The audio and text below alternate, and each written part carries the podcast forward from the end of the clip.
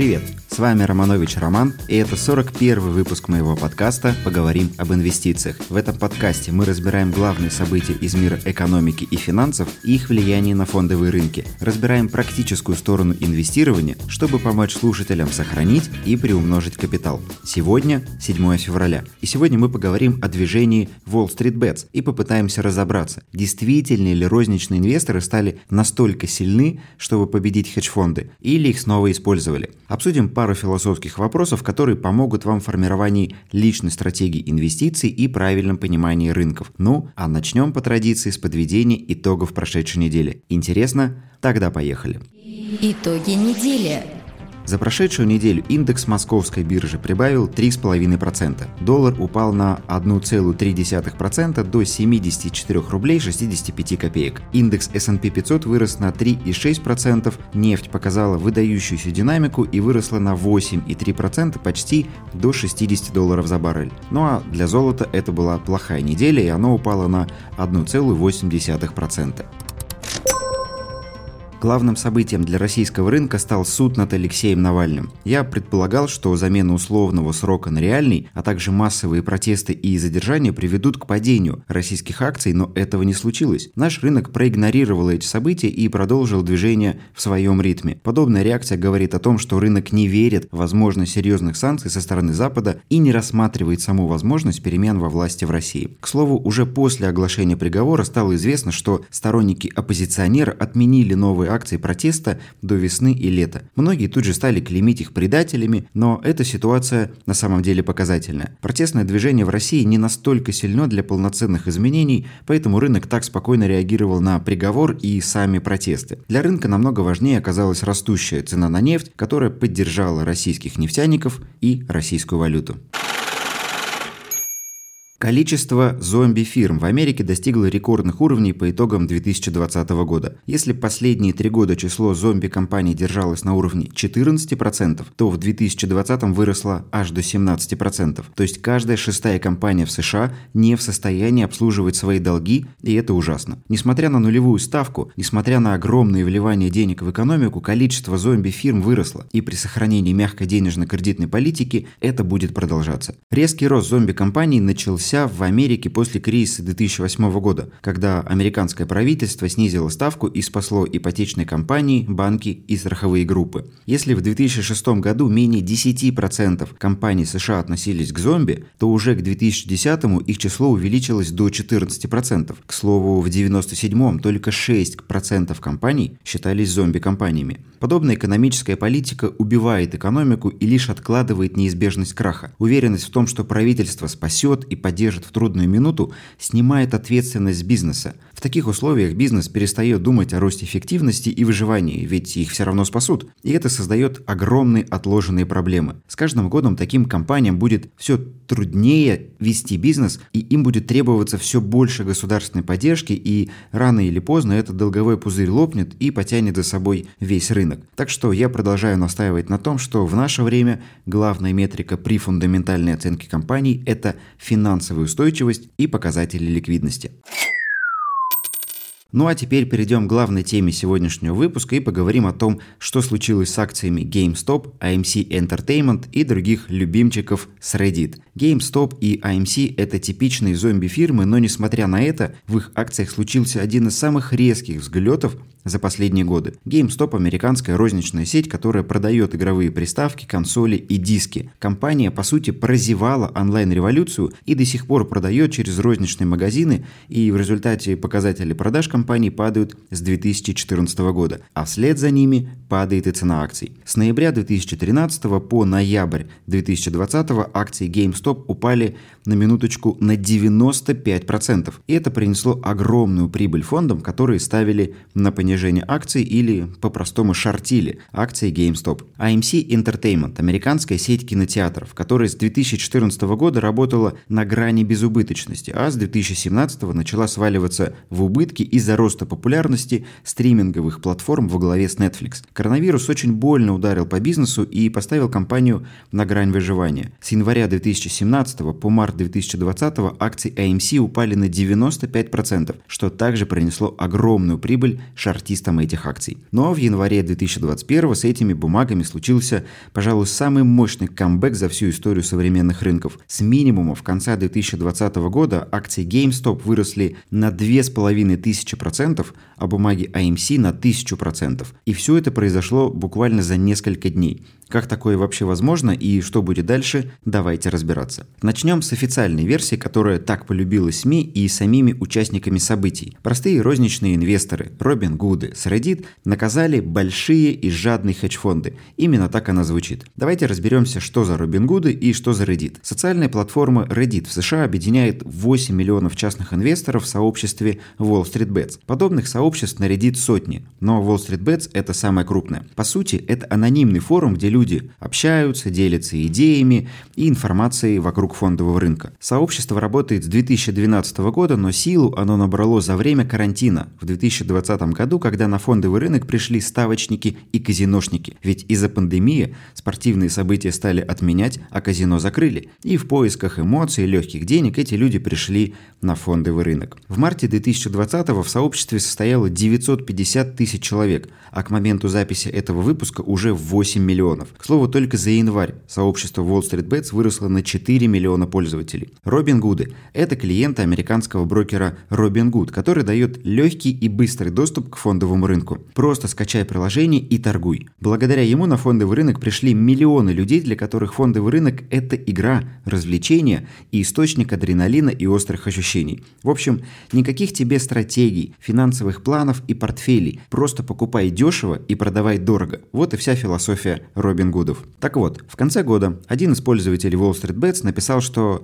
хедж-фонды Melvin Capital и Centron необоснованно шортят акции GameStop, что убивает бизнес компаний, и за это их надо наказать. Другие пользователи начали поддерживать эту идею и начали скупать акции GameStop. За декабрь бумаги выросли на 20% на фоне усилий форумчан. В январе 2021 года в GameStop на должность SEO назначили Райана Коэна, который назвал главным фокусом компании переход в онлайн. Акции продолжили расти, и тут случился шорт-сквиз. Что такое шорт-сквиз? Это ситуация, при которой резкий рост акций вынуждает держателей коротких позиций на понижение, то есть шортистов или шортселлеров, закрывать свои позиции и выкупать бумаги, что приводит к еще большему росту. Почему выкупать? Потому что закрытие короткой позиции – это покупка. Это напоминает сход лавины, которая сметает все на своем пути и вынуждает шортселлеров покупать акции по любым ценам, лишь бы остановить рост убытков. В итоге с 22 по 28 января акции GameStop, компании, стоящей на грани банкротства,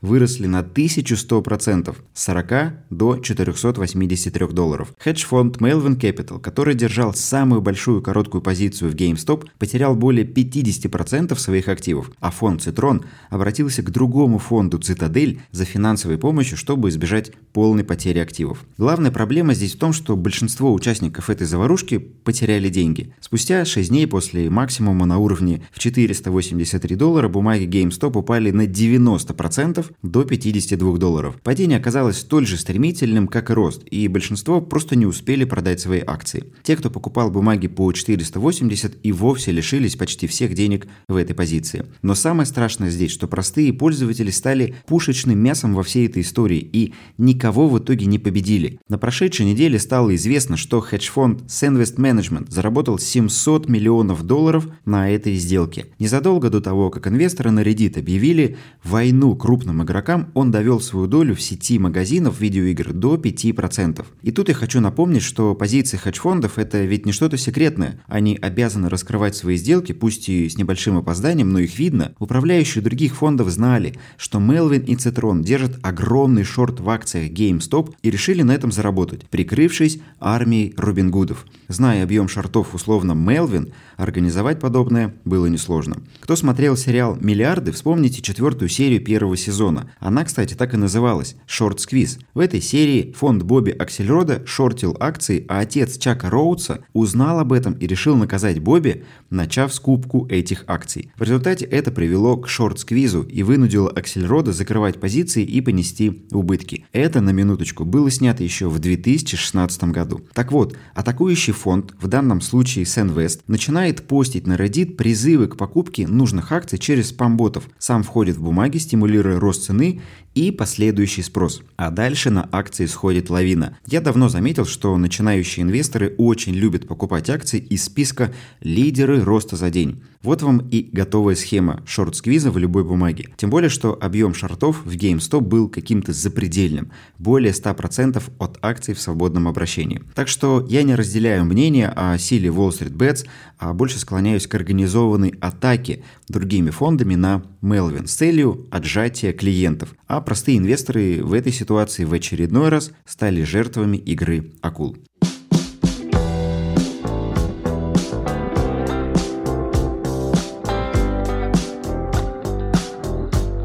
Вообще, приход миллионов частных неподготовленных инвесторов на рынок создает благодатную почву для подобных манипуляций, и борьба с ними возможна только через повышение уровня инвестиционной грамотности и осознанности действий. За 2020 год только на российский фондовый рынок пришло 5,5 миллионов новых инвесторов, а это больше, чем за все предыдущие 20 лет существования рынка. И многие пришли по принципу американских Робин Гудов – за весельем, жаждой быстрых денег и эмоциями. Для многих новичков фондовые активы не больше, чем просто строчки в мобильном приложении брокера. И не важно, что стоит за названием. Важно, какая потенциальная доходность указана для этого названия. Но покупать акции, следуя такой логике, это равносильно тому, что кушать в темноте закрытыми глазами то, что подает вам на тарелке незнакомец. А незнакомец в этом случае случае брокер и аналитик, который пишет рекомендацию по этой бумаге. Важно понимать, что за каждой акцией стоит конкретный бизнес со своей историей, финансами, потенциалом и проблемами. И давайте вспомним определение, что такое акция. Акция – это долевая ценная бумага,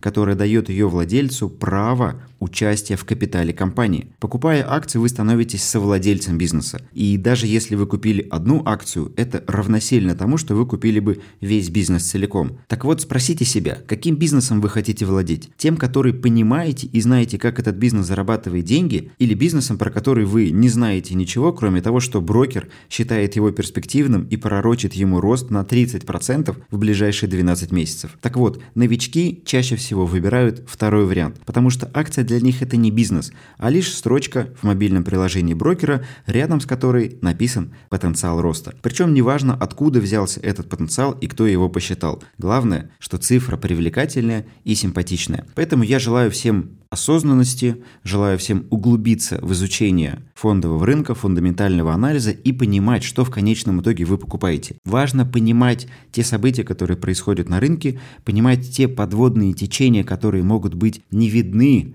взгляду непрофессионального инвестора, чтобы это понимать, этому нужно учиться, этому нужно посвящать и уделять свое время. Кроме того, один из самых популярных вопросов, которые мне задают, обгоняет ли твоя стратегия рынок? Но я считаю, что подобная постановка вопроса, она в корне неправильна. Давайте сначала разберемся, что значит обогнать рынок. Обогнать рынок значит показать результат лучше рынка. Когда этот рынок растет, здесь ответ очевиден. К примеру, за 2020 год, несмотря на пандемию, американский индекс S&P 500 вырос на 17,5% каждый инвестор, который заработал больше 17,5%, обогнал рынок. Если вы торгуете только на российском фондовом рынке, то если вы заработали больше 10,5%, то поздравляю, вы также обогнали рынок. Однако рынок ведь не только растет. Большинство слушателей пришли к инвестициям недавно и не видели затяжных падений. Им кажется, что фондовый рынок только растет, а если и падает, то очень быстро восстанавливается. Но это не так. Поэтому давайте обратимся к истории. К примеру, за 5 лет с 2010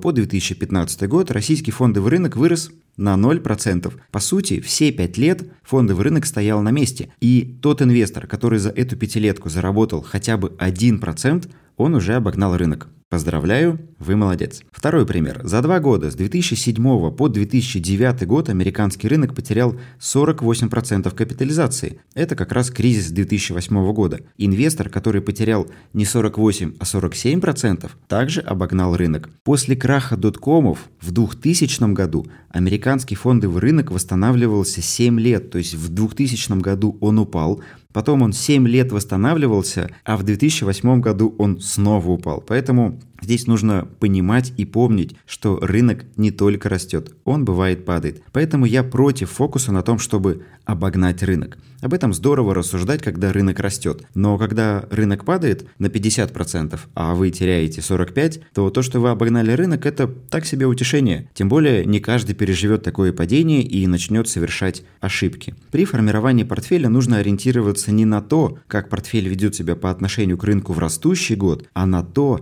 как портфель помогает в достижении целей. У каждого из вас свой профиль риска, у каждого из вас свои цели, свои сроки и ожидания по волатильности портфеля. Поэтому составляйте портфель, опираясь именно на эти параметры. Как-то один из подписчиков мне сказал, ну, упал рынок в марте. Я подождал и через два месяца уже вышел в плюс. Ребят, в 2020 году инвесторам просто сказочно повезло, но большинство почему-то приписывают это везение личным навыкам и способности видеть рынок. Подобная уверенность играет самую злую шутку с инвесторами. Не стремитесь обгонять рынок, стремитесь зарабатывать на нем независимо от того, растет он или падает. А для этого нужно повышать свои навыки осознанных инвестиций. Нужно учиться фундаментальному анализу, нужно изучать технический анализ, нужно много читать и посвящать время формированию правильных портфелей, изучать диверсификацию, изучать корреляцию. На это нужно время. И для того, чтобы ваши портфели переживали любые кризисы, вы должны составлять их по науке, правильно, а не так, что купил это, купил это, заработал, я молодец. Поэтому призываю всех к осознанности, призываю всех к внимательности и желаю всем удачных инвестиций. Поговорим об инвестициях с Романом Романовичем. Благодарю вас за прослушивание выпуска. Если вам было интересно и полезно, и вы взяли для себя что-то важное для своей стратегии, напишите об этом в отзывах в Apple подкастах и подставьте 5 звездочек. Также напоминаю, что у меня есть Инстаграм Роман Финанс, где вы можете читать об осознанных инвестициях, где вы можете задавать вопросы в комментариях и получать мои оперативные ответы. Если еще не подписаны, обязательно подписывайтесь. Также вы можете отметить меня меня в сторис, мне будет приятно, и я пойму, что вам действительно интересен тот контент, который я делаю. До встречи в следующих выпусках, желаю всем удачных инвестиций и пока.